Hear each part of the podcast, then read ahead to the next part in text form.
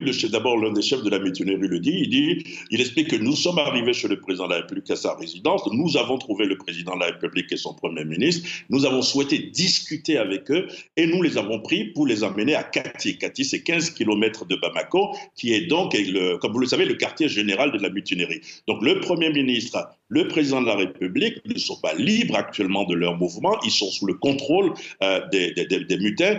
Que va-t-il se passer euh, tout à l'heure? On ne le sait pas encore. Il n'y a eu aucun communiqué toujours officiel. Et tout a commencé, comme vous le savez, à Kati, à 15 km de Bamako ce matin. Les militaires ont commencé par tirer en l'air. Euh, ils ont pris le contrôle de la localité, une localité stratégique où il y a une, garnison, l'une des plus importantes du pays. Et ensuite, ils sont descendus à Bamako parce que Kati est située sur les hauteurs de la, capitale maliennes, sont arrivés à Bamako et ils ont pris le contrôle du ministère de la Défense, arrêté des hauts gradés, repartis avec euh, eux à Akati, et maintenant ils arrivent pour rechercher, pour prendre cette fois-ci le président de la République et le Premier ministre. Nous saurons davantage ce qui se passe dans les heures euh, qui suivent.